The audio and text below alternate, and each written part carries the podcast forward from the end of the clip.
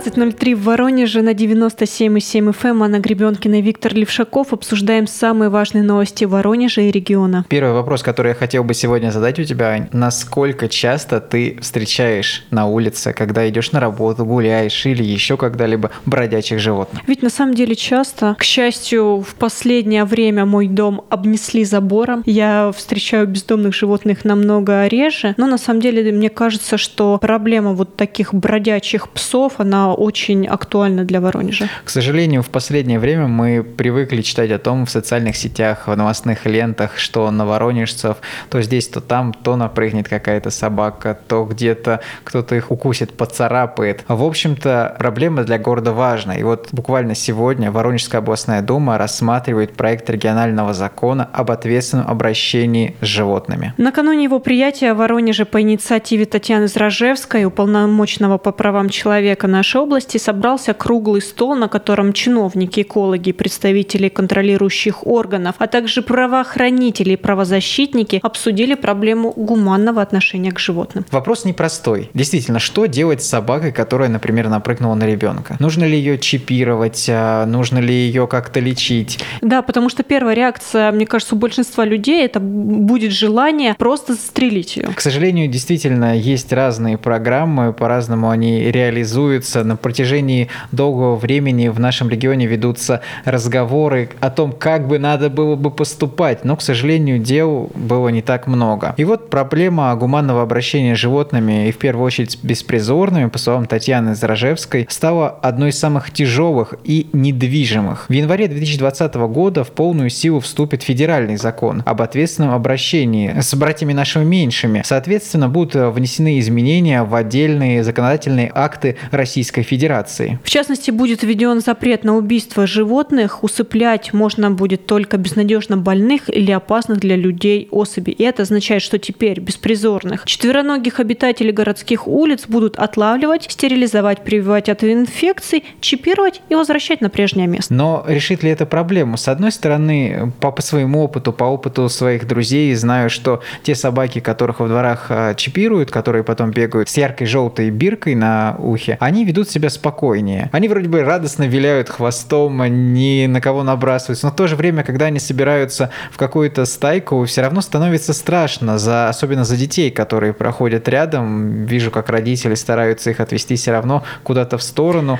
И возникает вопрос, что же делать дальше? Ведь, ну я, видимо, отношусь ко второй группе людей, потому что я категорически против такого соседства. Для меня собака с биркой ничем не отличается от э, такой же особи без нее. Потому что я, ну вот я честно, я не понимаю, какие там она вот такие процедуры прошла, что она становится абсолютно безопасной для меня. И, на мой взгляд, абсолютно очевидно, что нашему региону нужен приют для беспризорных животных. И когда-то он должен появиться, но до сих пор это вот опять же на уровне проектов, каких-то планов и разработок. Говорили мы об этом не раз, назывались даже конкретные места. На сайте «Комсомольской правды» в Воронеже вы можете отследить хронологию того, как обсуждались проекты возведения подобного приюта и те места, которые назывались для этого. Но жители, как правило, всегда были против того, что у них будет такое соседство. Однако к 1 января 2020 года этот вопрос нужно будет так или иначе решить. Нужно будет уже выбрать окончательную территорию, где можно будет содержать беспризорных животных. Другая сторона всего этого вопроса на самом деле очень жестокое отношение к животным, потому что ну, часто приходится и слышать о док-хантерах, которые какими-то очень радикальными методами пытаются избавиться от беспризорных животных, которые ходят на улице. Часто страдают и домашние животные, которые просто выходят на прогулку. И на самом деле люди вот в какой-то в такой ярой борьбе просто забывают, что ну, к животным тоже должен быть какой-то все-таки более-менее нормальный подход. Ну и будем честны, когда все-таки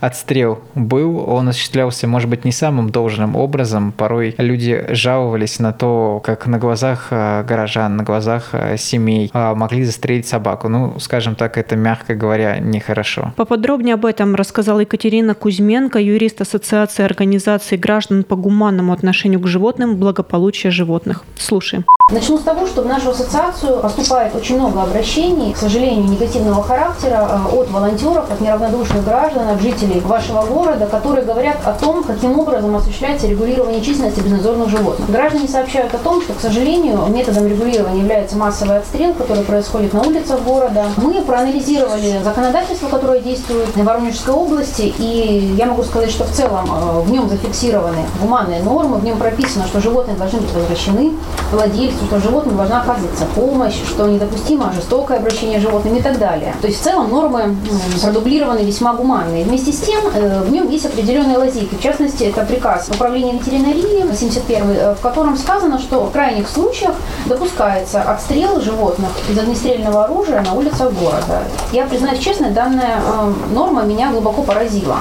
Мне совершенно непонятно, как ловец, который не является ни кинологом, ни ветеринаром, не имеет профильной подготовки, как мы этому человеку, постороннему мужчине, извините, позволяем производить отстрел на улицах города из огнестрельного оружия. Никому ли не кажется, что это противоречит э, ну, всем возможным нормам? Вопрос о том, как стало возможно такое грубейшее нарушение закона, адресовали и представителю природоохранной прокуратуры. Оказалось, что правоохранители о существовании приказа управления ветеринарии не знают и обещали участникам круглого стола проверить данную информацию, хотя кажется такое заявление немножко странным. Другую эмоциональную острую проблему затронула Нина Рязанова, это главный нештатный рабиолог Департамента здравоохранения Воронежской области. Она ежедневно общается с людьми, которые пострадали от нападения животных. И вот как раз э, она высказала ту точку зрения, о которой мы говорили в начале. Она утверждает, что люди, которые пострадали, однозначно выступают за ликвидацию бродячих животных и гуманного отношения к ним не принимают. Но это уже что-то с точки зрения психологии, наверное, оправданное. Когда кто-то на тебя напал, у тебя сохраняется чувство страха, а с ним довольно тяжело жить, особенно если это твой двор, твой дом, и ты постоянно проходишь через это место. Ведь, ну, кроме того, всегда же существует еще угроза заражения бешенством, потому что, ну, даже в черте в Воронеже, но это абсолютно не редкость, встретить э, животных больных. В то же время данные социологических опросов среди воронежцев свидетельствуют о лояльном целом отношении горожан к беспризорным животным. Симпатию к ним испытывают 60% респондентов, а большая часть из них не только так радуются при виде этих бродячих собак, но еще и регулярно подкармливают бродяжек. Тем не менее, как бы положительно мы не относились а, к бродячим животным, да и к животным в целом, нужно понимать, что им нужно все-таки специализированное место, где они могли бы вести себя как в какой-то нормальной домашней среде. Кстати, ведь Управление ветеринарии Воронежской области предложило создать один центральный приют в Воронеже с филиалами в районах, например, в Новом Воронеже, Борисоглебске, Рассашанском и Лискинском районах. Действительно, каждый из таких приютов рассчитан на размещение 250 животных, хотя немало ли это, это еще вопрос. Но по оценкам ведомства строительство одного такого места может обойтись в 26 миллионов рублей, а ежегодное содержание 8 миллионов. Ну и теперь, наверное, озвучим позицию нашей администрации по поводу того, что происходит в городе с беспризорными животными. Как сообщают в городской администрации с 2015 года, они пытаются решить проблему. Пытаются решить эту проблему, и на тот момент в Воронеже был единственный подрядчик, который осуществлял регуляцию численности кошек и собак, но исключительно методом отстрела. В 2016 году году попытались как-то изменить подход, собрали всех зоозащитников для поиска решения этого вопроса. Что дальше происходило, рассказала Наталья Ветер, руководитель городского управления экологии. У нас стал вопрос, кто же будет заявляться тогда на те контракты, которые мы предлагаем вот в рамках 44 закона.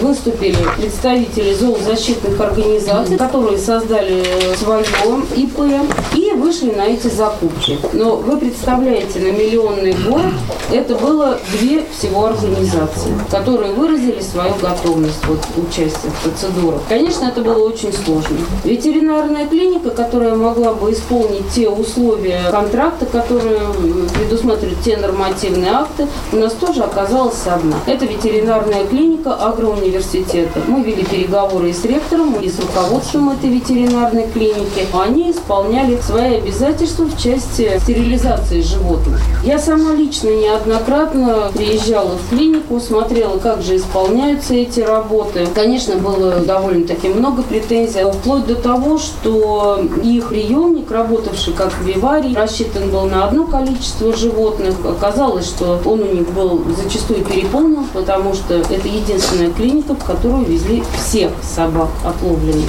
И вы можете себе представить, что у них не было ресурса ни физического, ни технического исполнять свои обязательства, но они были единственными участниками в этой процедуре в 2016-2017 году.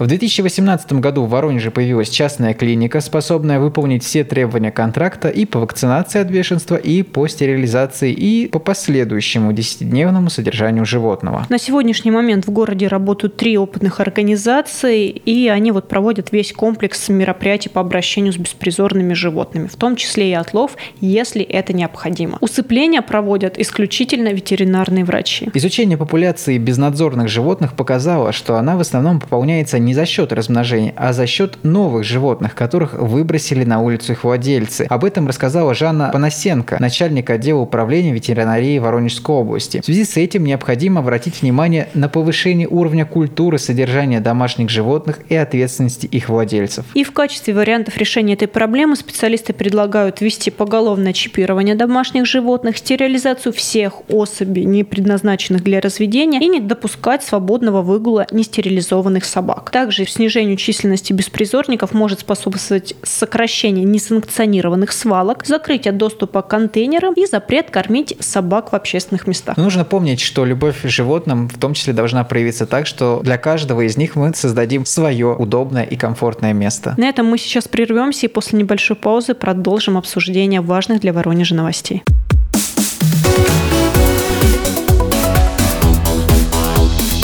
Тема дня.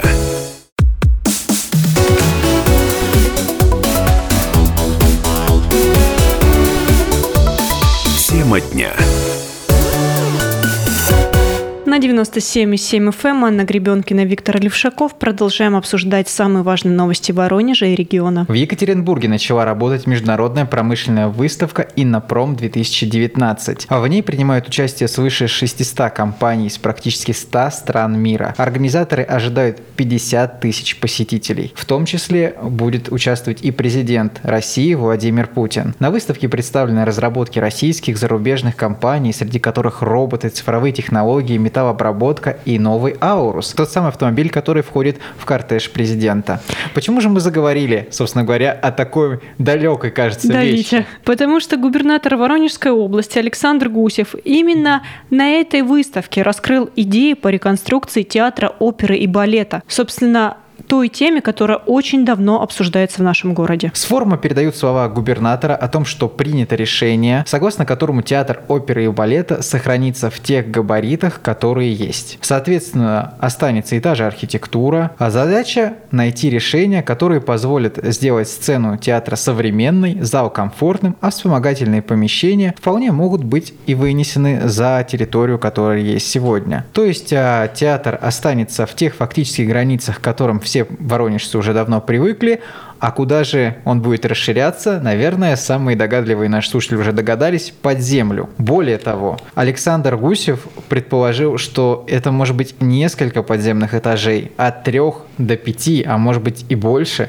В общем-то, это все будет просчитываться. По оценкам нашего губернатора, стоимость такой реконструкции может составить около трех миллиардов рублей. Ань, ну я так правильно понял, что работы-то уже кипят, уже что-то видно? Витя, в том-то и дело, что никаких работ не видно. И до того, как губернатор... Подожди, а как же забор? Витя, но суть в том, что забор, которым обнесли сквер у памятника Пушкину, связан с косметическим ремонтом именно самого сквера, а не театра, оперы и балета. На вот, на вот эту площадь рядом с памятником чиновники собираются потратить больше 38 миллионов рублей и завершить эти работы уже к сентябрю этого года. Здесь уложат гранитную тротуарную плитку, сделают новую разбивку газонов, цветников, озеленят территорию, установят дополнительно фонарей, лавочки и другие другие декоративные элементы. Ну, слушай, и... это уже что-то, это уже облагородит территорию. Витя, я подчеркну, что это реконструкция парка рядом с театром оперы и балета. И, конечно же, э, когда обнесли эту территорию, многие горожане задались вопросом, а что будет с театром оперы и балета, который до этого губернатор обещал реконструировать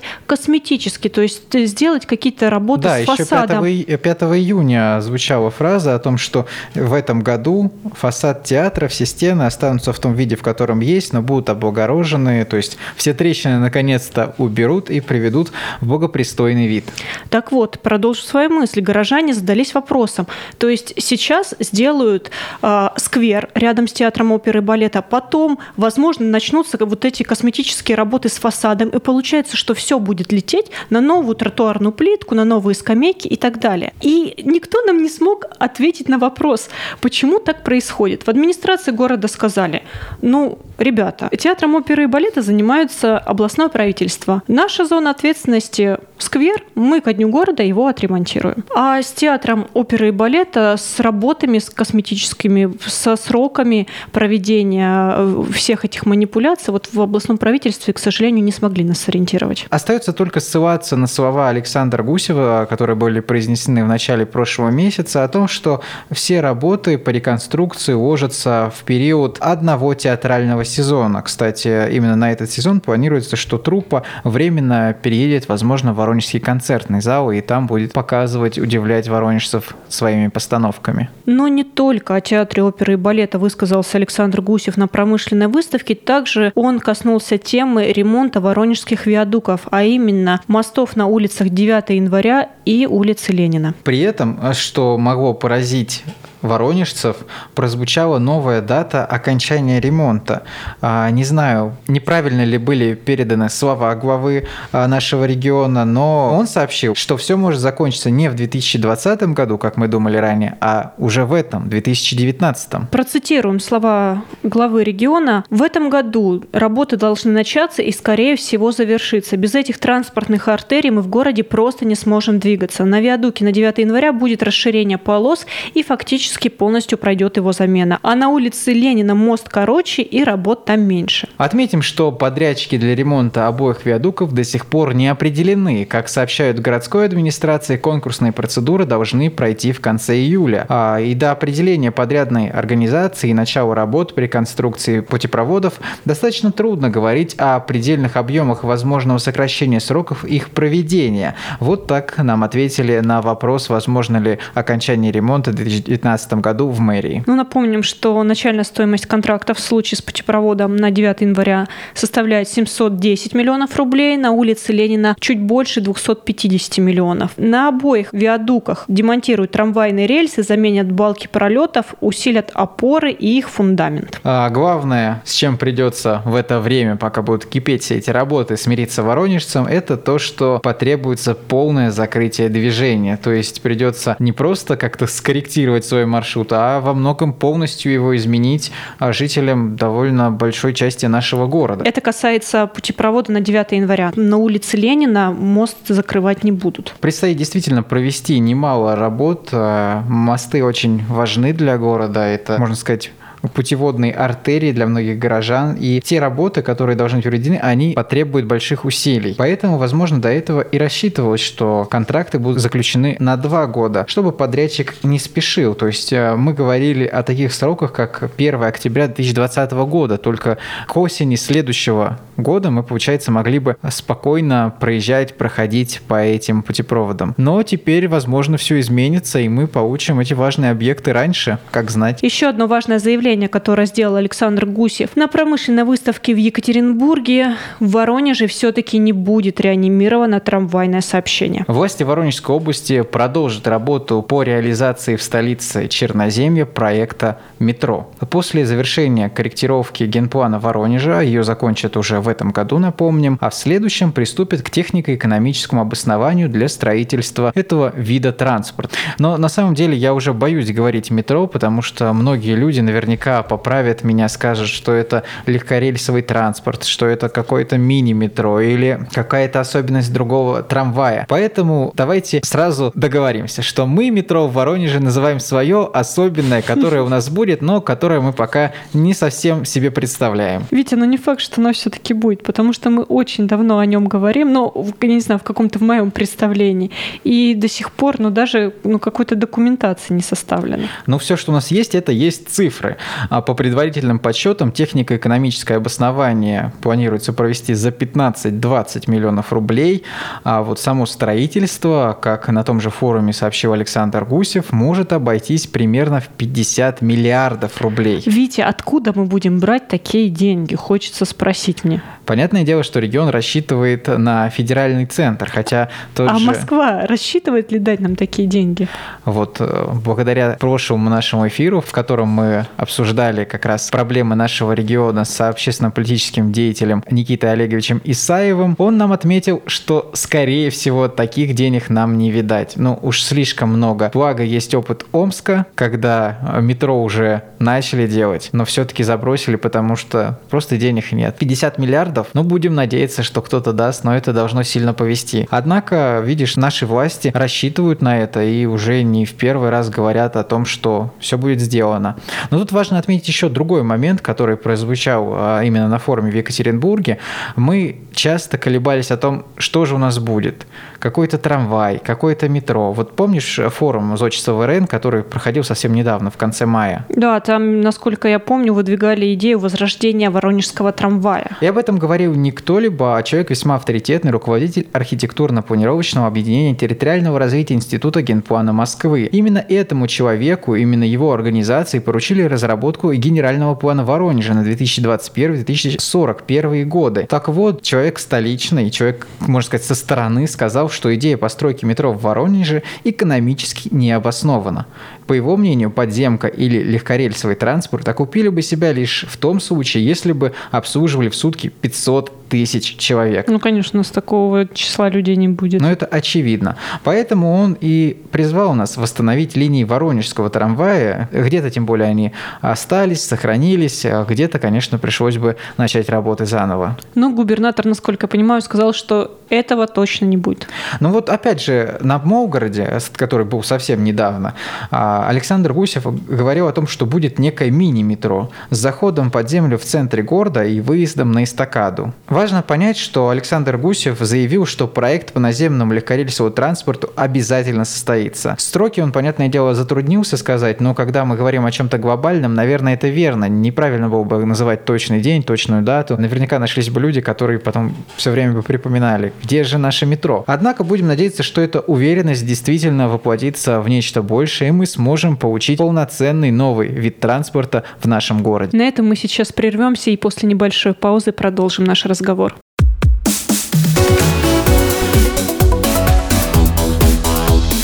Тема дня.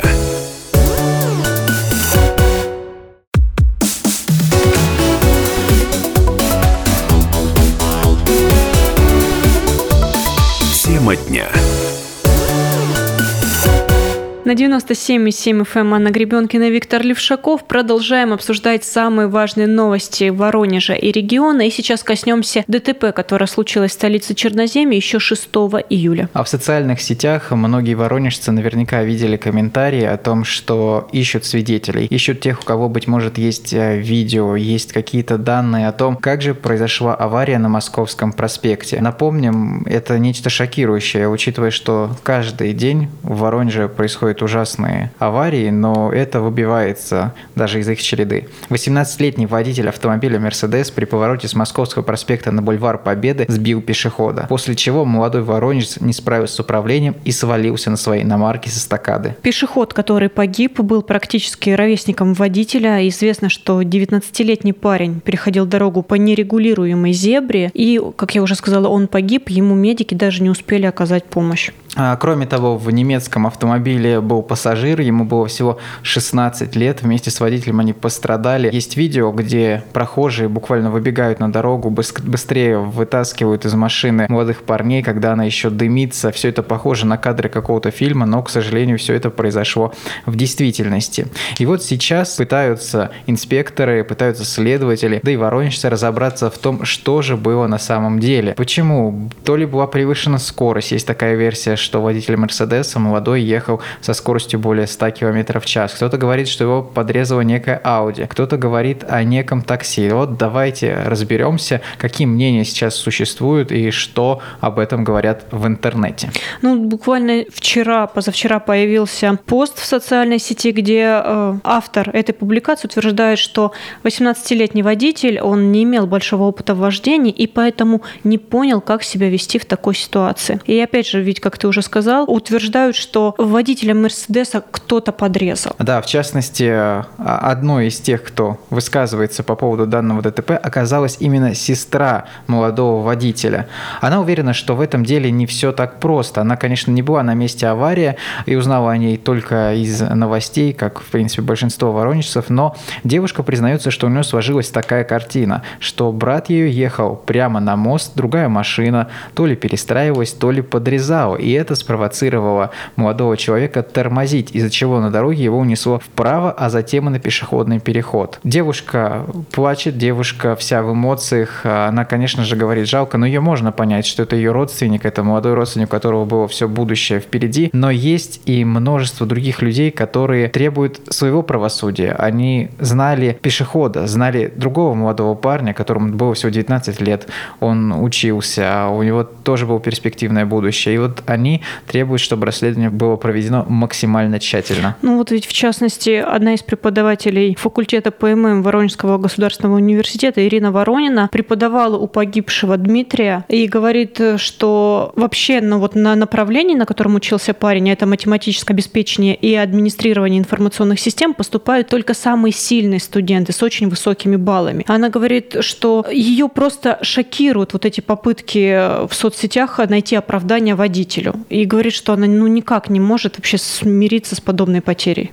А вот еще один комментарий. Оставила девушка, которая не захотела, чтобы мы ее представляли, но все же она училась с Димой, с погибшим пешеходом с пятого класса. Продолжили они совместное обучение и в дальнейшем в ВУЗе уже, но, к сожалению, вот этот печальный инцидент развел их судьбы. Он отличался справедливостью, силой духа, легко относился к любым трудностям, обладал невероятным умом. Вот такие комментарии оставляют сокурсники о Диме. Друг погибшего парня Илья добавляет, что Дмитрий был умным, очень талантливым, увлекался футболом и волейболом, имел даже золотой значок ГТО. А сейчас по факту резонансного ДТП аварии с Мерседесом возбудили уголовное дело по статье «Нарушение правил дорожного движения и эксплуатации транспортных средств». А следователям и сотрудникам ГИБДД предстоит установить все обстоятельства аварии, назначены судебные экспертизы, допрашиваются свидетели. Как раз а, происходит поиск того самого видео. Наверняка в таком большом потоке кто-то доехал с регистратором, у него есть кадры той аварии. Ну, кстати, родственники э, водителя Мерседеса надеются, что вот эти записи помогут хотя бы сократить наказание, как-то уменьшить его вину, потому что, ну, совсем оправдать уж, ну, вряд ли вообще такое возможно. Но тут важно действительно разобраться, что же было на самом деле. А был ли это лихой поворот, а какой-то дрифт или что-то еще. Потому что, ну, будем честны, что мы привыкли к тому, что если в аварии участвует какой-то дорогой автомобиль, а тот же Мерседес, да еще и молодой водитель, да, мы часто ставим клеймо о том, что, ну все, явный нарушитель есть. Наверняка... Ведь ну, вот буквально сегодня утром видела комментарий к нашей же публикации, где кто-то из пользователей писал, ну, конечно, 18-летний парень на Мерседесе, да еще 16-летний рядом с ним пассажир, конечно, хотел своего молодого приятеля круто прокатить. Быть может, так оно и было. В этом тоже есть своя какая-то правдивая подоплека. Можно об этом говорить, но давайте под, подзайдем по-другому. Вот буквально на днях появилась новость о том, что а, водитель джипа в Воронеже нагло остановился возле дома номер 117 по улице Димитрова а, на своем Land Rover. Он нарушил дважды правила дорожного движения и пересек двойную сплошную на дороге двусторонним движением и выехал. выехал на встречную полосу. А до этого при повороте налево он не занял соответствующее крайнее положение на проезжей участке. В общем, такой автохам. При этом мужчине 40 лет. То есть можно сказать, что это такой... У нас сразу рисуется картинка, что это такой состоятельный мужчинка на джипе, которому все равно. Вот ему выписали ну, штраф 5,5 тысяч. Ну, и... ну, видите, пересечение двойное сплошное – это лишение прав. Этого мужчину я вообще никак не оправдываю. Я считаю, что наказание должно быть строже за все эти нарушения. Но в то же время время нужно понимать, что не все водители джипов сразу становятся виноватыми, и даже если они попадают в ДТП, все-таки нужно разбираться и доказывать вину каждого. Витя, ну вот есть же все-таки тенденция какая-то. Вот люди же, ну не просто так, не на пустом месте говорят.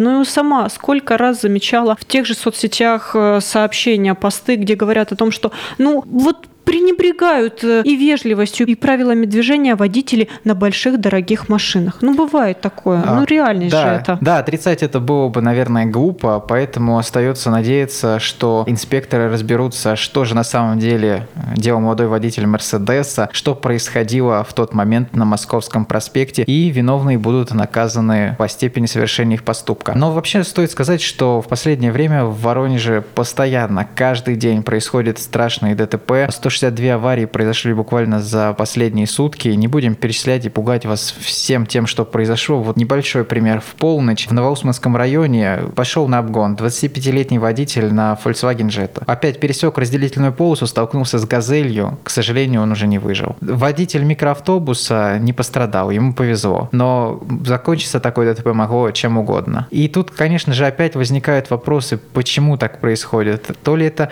неоправданный риск, на который идут э, наши водители, о котором мы постоянно говорим, то ли о том, что все-таки автомобили когда-то подводят. Очень странная есть тенденция в Воронеже, о которой нельзя подчеркнуть, связана с ДТП или нет, решать каждому из вас, но зачастую в Воронеже очень много автомобилей дешевых. То есть люди, может быть, покупают их подсознательно на первый этап своего водительского пути. Ну, Может ну, конечно, быть, разбить дешевую машину не так обидно. Вот, э, да, появляются такие разговоры. Но, к сожалению, именно аналитики Авито Авто подчеркивают, что именно Воронеж один из главных э, городов э, с дешевыми автомобилями. У нас средняя стоимость автомобиля 353 тысячи рублей. С одной стороны, такое транспортное средство сразу становится доступным, но должен ли каждый сразу же получать машину в свои руки? Может быть, как-то нужно ограничивать людей? Тоже об этом нужно задуматься. Десятку самых продаваемых автомобилей на вторичном рынке составляют Лады практически полностью. Исключение составляют Ford Focus и Deo Nexia. А вообще лидер вторичного рынка – это Лада Приора. Я понимаю, что неправильно говорить, что давайте поднимем цены на автомобили или кого-то заставим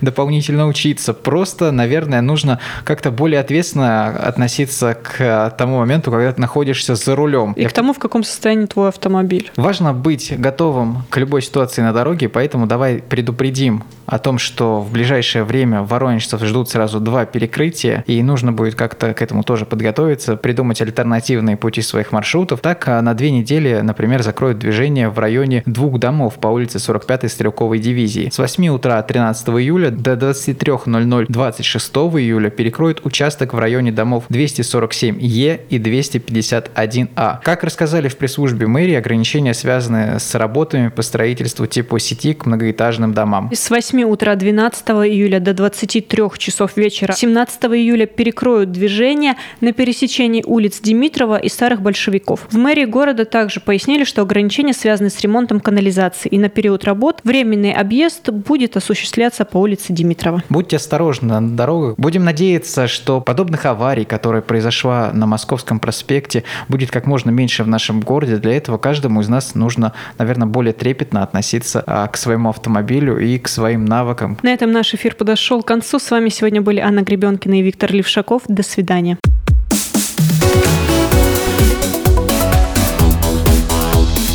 Тема дня.